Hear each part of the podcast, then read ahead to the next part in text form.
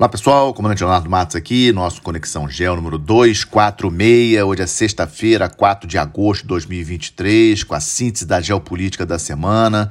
Lembrando a vocês que ainda não seguem o canal, não esqueçam de seguir lá no YouTube, no Spotify, Apple Podcast. Deixem seus comentários, façam perguntas para mim, me deem sugestões de temas para o próximo podcast.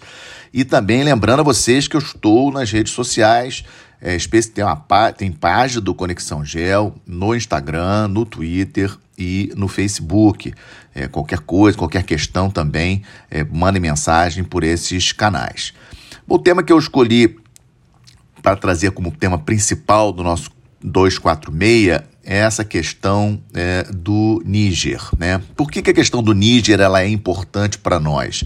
Porque não é apenas no Níger. O Níger é um país é, da África, como todos sabemos, né? a África é chamada África subsaariana, ela fica na região ali da África do Sahel, que é entre o deserto do Saara e a África subsaariana, propriamente dito. Então, muita área desértica, um país de aproximadamente 25 milhões de habitantes, uma, um PIB é, é, muito baixo, o PIB é, é equivalente, para vocês terem uma ideia, equivalente da Guiana aqui na América do Sul, só é maior do que o do Suriname, né, comparado com os outros PIBs aqui da América do Sul, então é um país muito pobre, que tem alguns recursos minerais, ele se tornou independente da França em 1960, e ele tem, obviamente, como em termos de riqueza estratégica, de importância estratégica, a questão do urânio.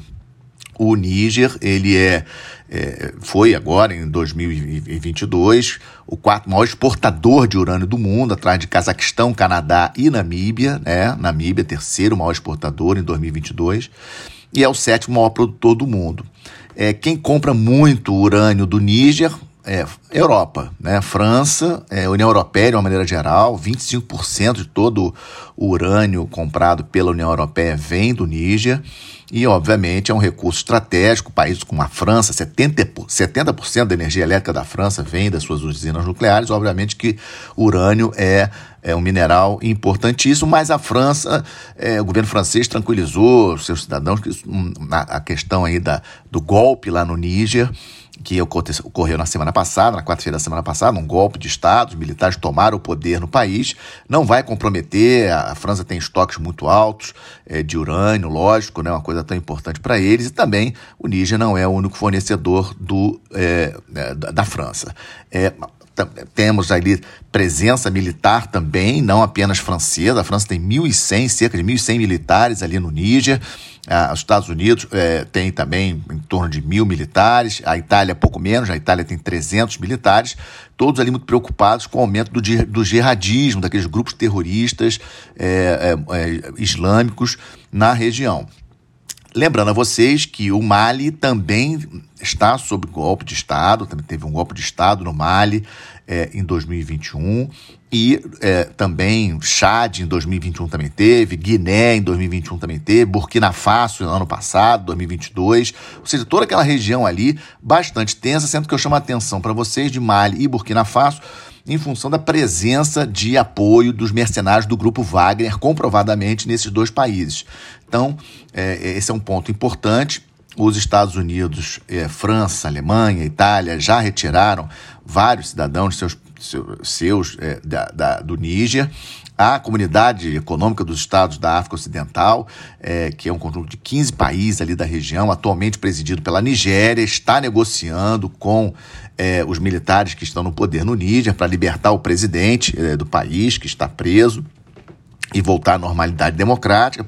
Obviamente, é, muitos países aí protestando com relação a essa questão do Níger e e fica aquela dúvida é, quando a gente vê cenas, por exemplo, lá do Níger, com a população apoiando né, o, o, o golpe de Estado e, e, mostrando bandeiras da Rússia e, e, falando que os russos apoiam eles, apoiam, é, é importante a presença dos russos para ajudar, a gente acaba ficando aquela pulga na trás da orelha se realmente isso também não tem o dedo do Kremlin, não é uma forma de desviar a atenção da OTAN, especialmente os europeus, porque mais uma revolta ali naquela região, instabilidade no entorno estratégico da Europa é, com possibilidade de aumento de é, fluxo de imigrantes fugindo da região, dependendo aí do grau de violência e também é, afetando o fornecimento de urânio, como comentei, 25% do urânio comprado da União Europeia hoje vem do Níger, obrigando os países a reavaliar caso esse fornecimento seja interrompido. Por enquanto, ainda não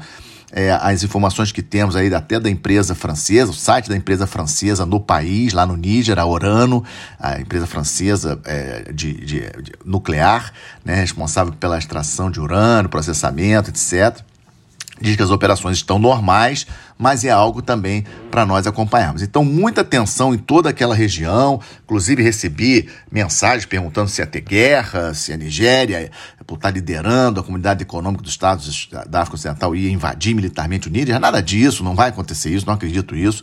Vai acontecer essas sanções, etc. Estão negociando lá, nós não sabemos. Não acredito que volte à normalidade democrática agora, mas vão, daqui a pouco a gente vai ter alguma informação melhor é, do destino do Níger.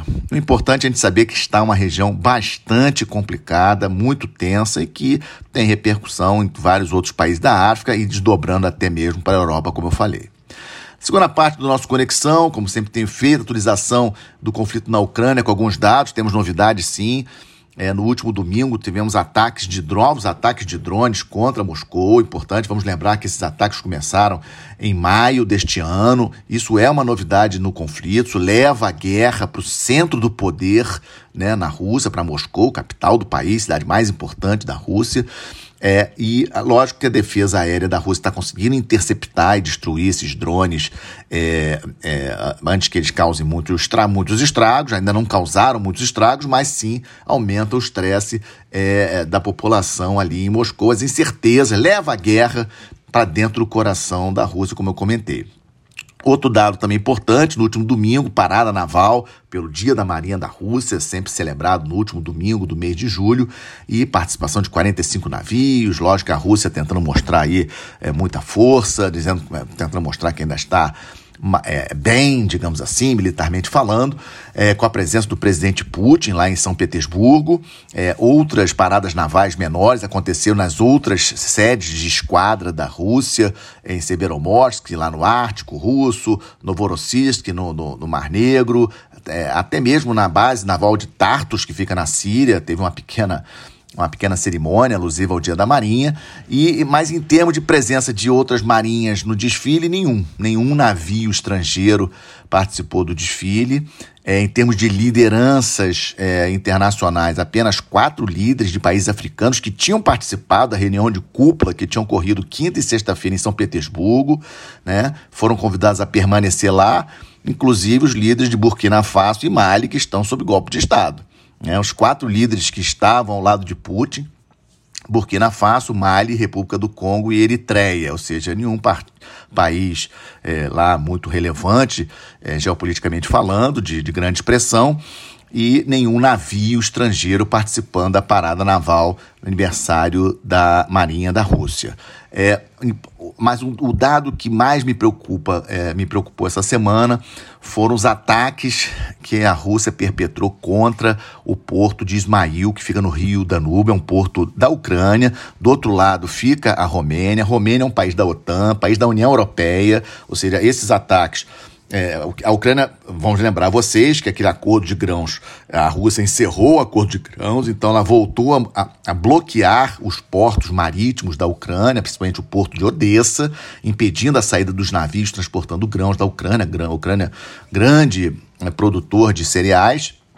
E a Ucrânia está tentando escoar sua produção por terra e também pelo porto justamente por esse porto de Ismael, que fica no rio Danúbio, né, pelo rio Danúbio, é, e a, a Rússia atacou é, esse porto. Então, obviamente, os mercados de grãos é, é, sofreram alta de preço de grãos ali é, imediatamente.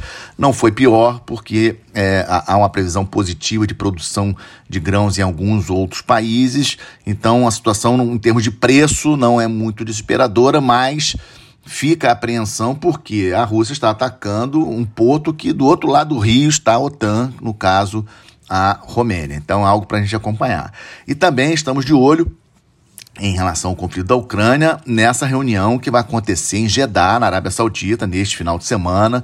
A previsão do Brasil participar, é, representada pelo eh, ex-chanceler Celso Amorim. É, China vai participar, Turquia, África do Sul, vários países convidados para participar. A Ucrânia vai participar, mas a Rússia não vai participar. Pelos Estados Unidos deve participar o secretário é, de Segurança Nacional, o Jake Sullivan, é, mas não há previsão a Rú... Não há prisão, não. A Rússia não foi convidada e ainda não tem certeza, não há certeza se a China enviará representante. A China foi convidada, mas não há certeza se enviará representante. Então é um evento deste final de semana para nós ficarmos de olho. E falando em estamos de olho, terceira parte do nosso Conexão, é, estamos de olho na semana que vem, um evento importantíssimo aí para o Brasil, terça e quarta-feira, a reunião de cúpula da então, os membros do tratado, a Organização do Tratado de Cooperação da Amazônia, que vai acontecer em Belém, Belém do Pará.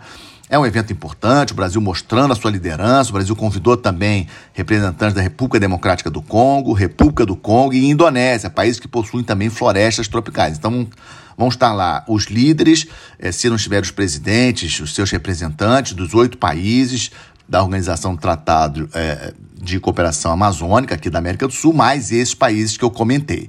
Então, é sim um evento importante, é, tentando o Brasil. Desse, desse evento deve sair uma, um comunicado para a próxima reunião da COP 28, que vai acontecer nos Emirados Árabes Unidos, novembro e dezembro desse ano. Inclusive, o presidente da COP 28, lá dos Emirados Árabes Unidos, o sultão Ahmed Al-Jaber, vai a Belém, vai participar Vai ser um grande evento, há inclusive muita preocupação com relação até a lugares em hotel. Muitos, muitos pesquisadores, cientistas, repórteres eh, estão indo para Belém para participar desse eh, grande evento. Mais uma vez, como eu já tenho falado, é, é, o importante é que tenhamos resultados práticos. Não adianta só nós sairmos nas manchetes dos jornais, como como tendo produzido ou, ou, patrocinado esses eventos, mas é importante resultados práticos para melhorar a vida da população brasileira. É isso que eu estou preocupado. Seguimos de olho na situação de Israel e Oriente Médio, sempre tenso, Irã sempre tenso, é, aumento da presença militar norte-americana que eu comentei com vocês no último Conexão. Estou de olho nessa situação as instabilidades internas da política israelense, que eu comentei com vocês também né, no último podcast, estamos acompanhando. Outro tema que estamos acompanhando, a, a violência é, das gangues no Haiti. A novidade da semana é que o Quênia é, formalmente colocou a sua é, se colocou à disposição para liderar uma nova missão de paz é, no Haiti e os Estados Unidos referendou. Então, isso vai ser votado no Conselho de Segurança da ONU. A princípio, Rússia e China podem vetar. É, mas o Quênia surgindo aí um pan-africanismo, né? ou seja, é, é, as palavras até do ministro de Relações Exteriores do Quênia dizendo que o país tem que apoiar é, toda, todas as iniciativas de paz no mundo, inclusive é, de países, no caso, como é o, é, é o Haiti, um país muito pobre, como vocês devem lembrar, o Brasil comandou as forças de paz é, da ONU no Haiti de 2004 a 2017, mas não adianta só força militar.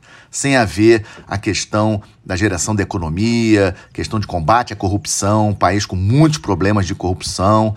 É, então, assim, isso infelizmente pode ajudar no, no início, mas não, não, não resolve o problema do Haiti. O Haiti precisa é, de uma reforma geral nas suas instituições.